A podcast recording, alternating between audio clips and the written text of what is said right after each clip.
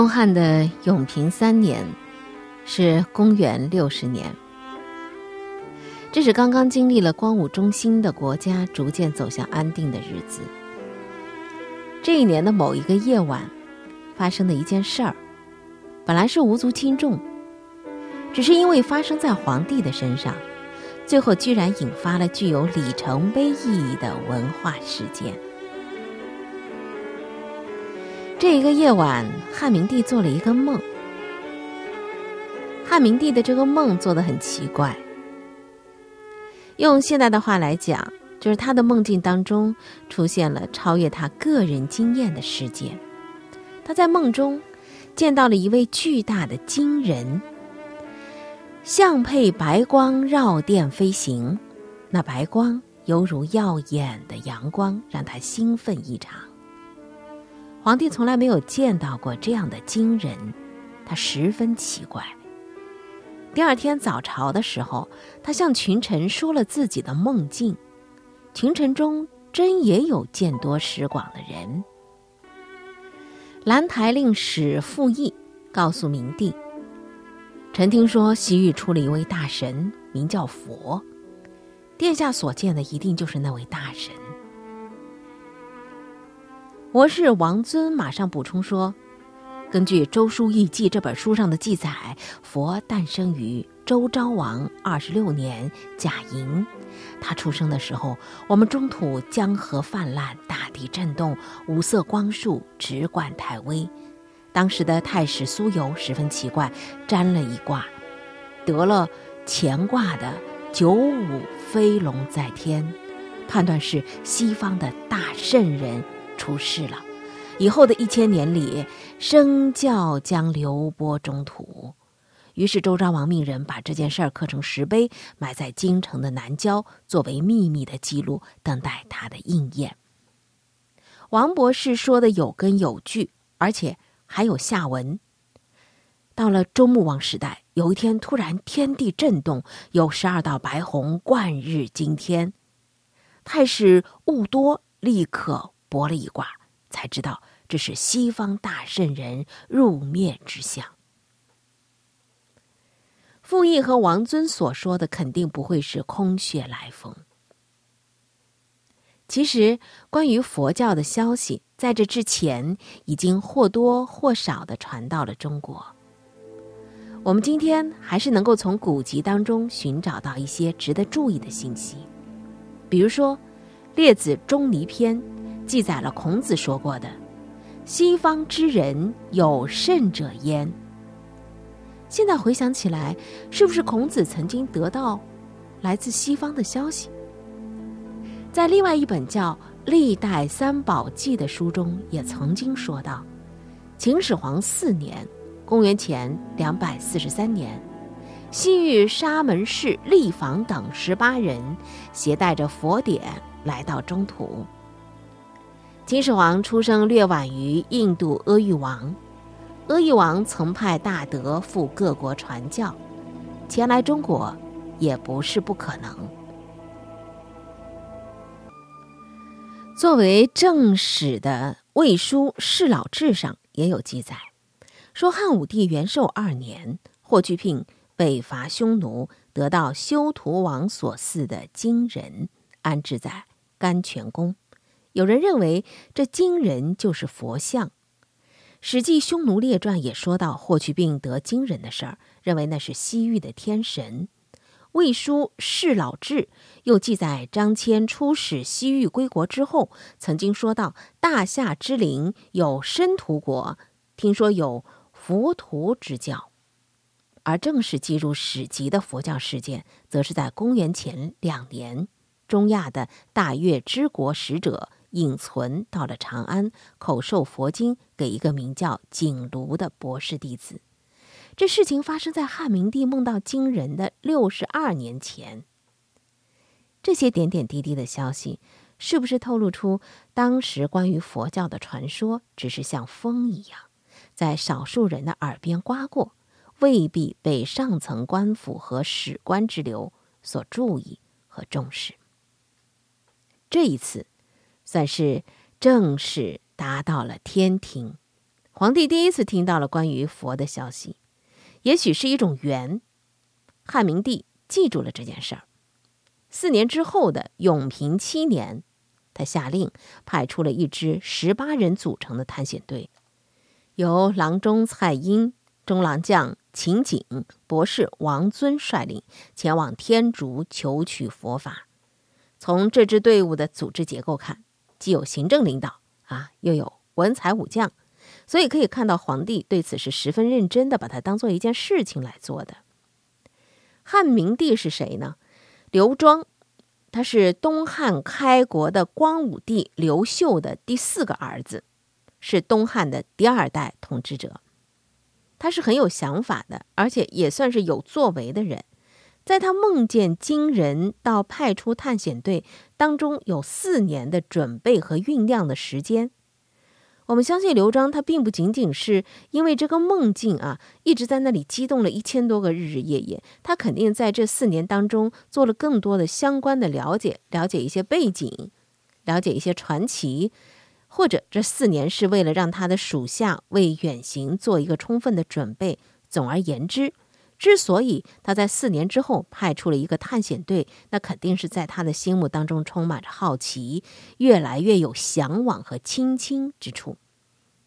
蔡英一行沿着西汉开拓的丝绸之路，一直向西跋涉，历经艰辛，不用说了。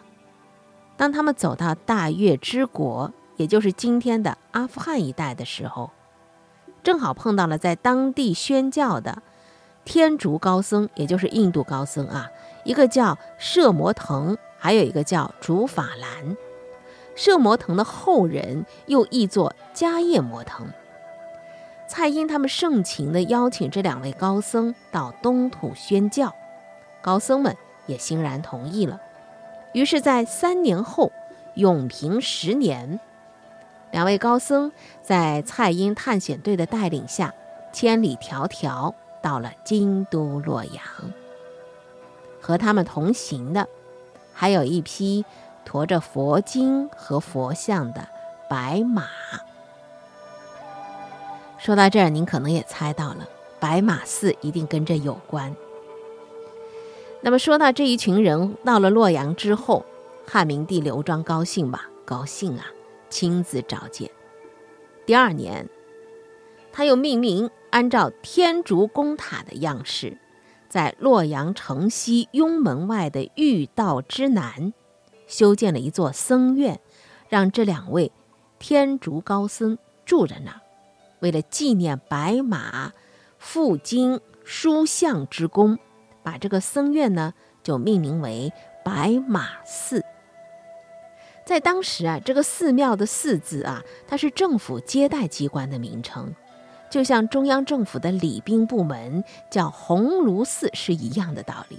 寺它只是一个机构的名称，并不是我们现在啊所理解的专门供僧人传教和修习的场所。白马寺它是中国的第一座佛寺。因为有了白马寺，所以从此中国的僧舍就都叫做寺了。再来说那两位天竺来的高僧，他们马上着手翻译自己带来的佛经，首先译出了四十二章经。四十二章经是从《阿含经》当中节选的佛祖释迦牟尼的四十二条语录。四十二章经，这是中国人看到的。汉文的第一部经典，也是中国佛教的启蒙经典。那么这四十二章经说的是什么？大意是说，出家在家应该精进离欲，由修习、布施、持戒、禅定而生智慧，即得证四沙门果。这四十二章经当中包含佛教修道的基本纲领，包括出家沙门行道和四果的意义，以及学道见地、为道去欲、去垢存名、四大无我、恒念无常、调心持戒、五戒十善、随喜施善、修习五难等一些理念。那么还有一些，比如说，啊，像华明微身、财色如刀等等的一些劝喻，基本上介绍了佛教的教义。虽然并不那么精微，但确实是佛教汉译的开始。于是，佛教在汉地真正的传播开始了。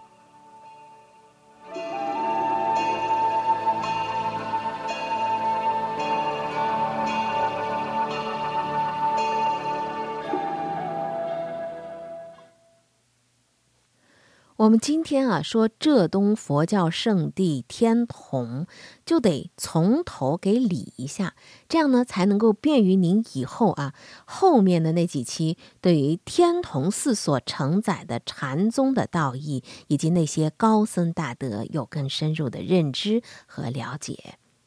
刚才说到了白马寺是中国佛呃佛教这个传播的开始，那么都说天下名山。僧占多，其实这是后来的结果。初传初期的佛教，未必都能够像白马寺那样深慕皇恩。白马寺它只是一个特例。那个时候的僧人，往往是沿袭着印度佛教的修习的方式，凿石窟啊，结茅庐啊，要的是什么？一份清净。但是正是因为这一份清净，许多大山的宁静之美就被发现了。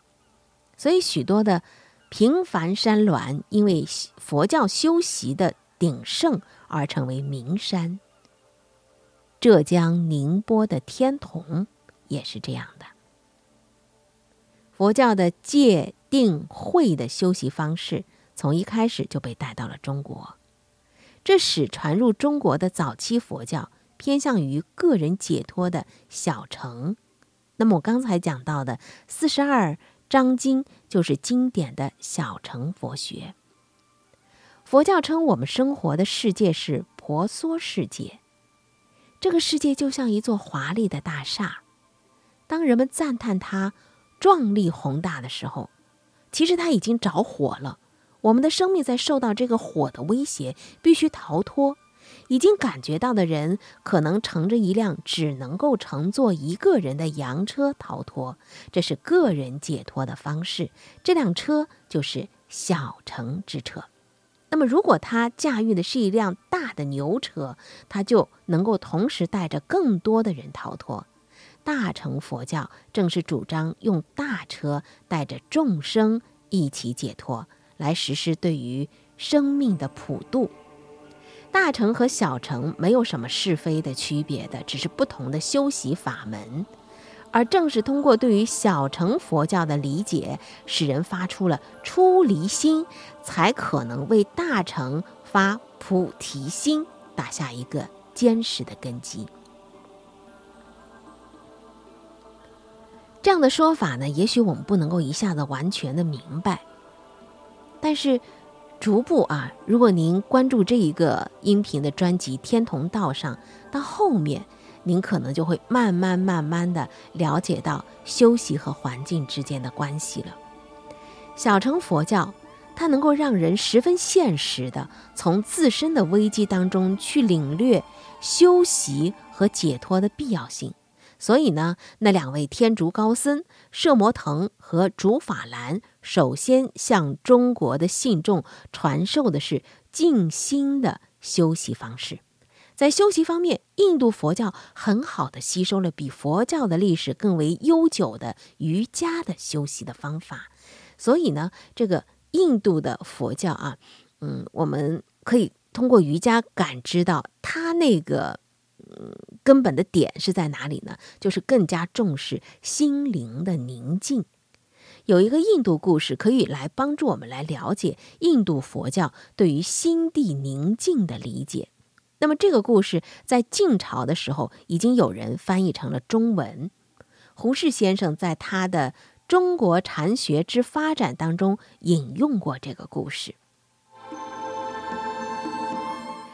这个故事是这样的。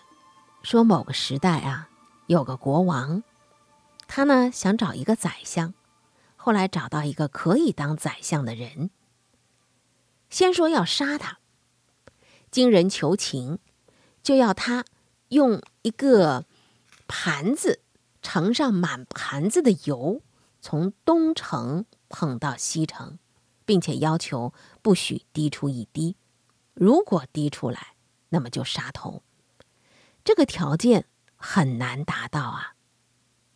他捧着盘子走在路上，有他的父母、妻子在那里哭，他没有看见；有美女从他身边走过，看的人不知有多少，他没有看见。后来忽然来了一头风象，吓得满街的人是乱跑乱跳，但是他呢一心一意在这个盘子上，还是没有看见。不久又遇到了皇宫失火，一时大家全都去救火，闹得纷乱不堪，而且殿梁上头有一窝马蜂被火烧出来了，到处飞着蛰人，这人也被蛰了几下，但是他始终没有感觉到。仍然专心致志的捧着这个盛满油的盘子向前走，最后他竟然到达了目的地，一滴油也没有滴下来。于是国王就拜他做宰相。为什么呢？他认为一个人做事能够这样专心，那就是喜马拉雅山也可以平下来了，更何况其他呢？这是一个印度佛家的故事。这也是印度佛家对修习的态度，心无旁骛、心地宁静的要求。佛教的修习是在宁静而不受外界干扰的心境当中去体悟人本身具有的菩提，所以他强调心智专一，不受外界的任何干扰，强调心如止水的宁静。当人放弃了一切曾经被他坚持的执着的时候，就到了入定的境界。这时候，他就能够看到自己内心的真如。什么叫真如？这是一种佛性的本质。所以，宁静、没有干扰的环境，必是修习者所钟爱的。所以，修习者经常会选静寂的山谷、恬静的水边、远离尘嚣的海岛。作为休息场所的原因，所以我们现在看到的就是寺宇大多都在大山大川，并且因为大山大川有了这些著名的休息地，而成为名山名川。天童就是这样的一个地方。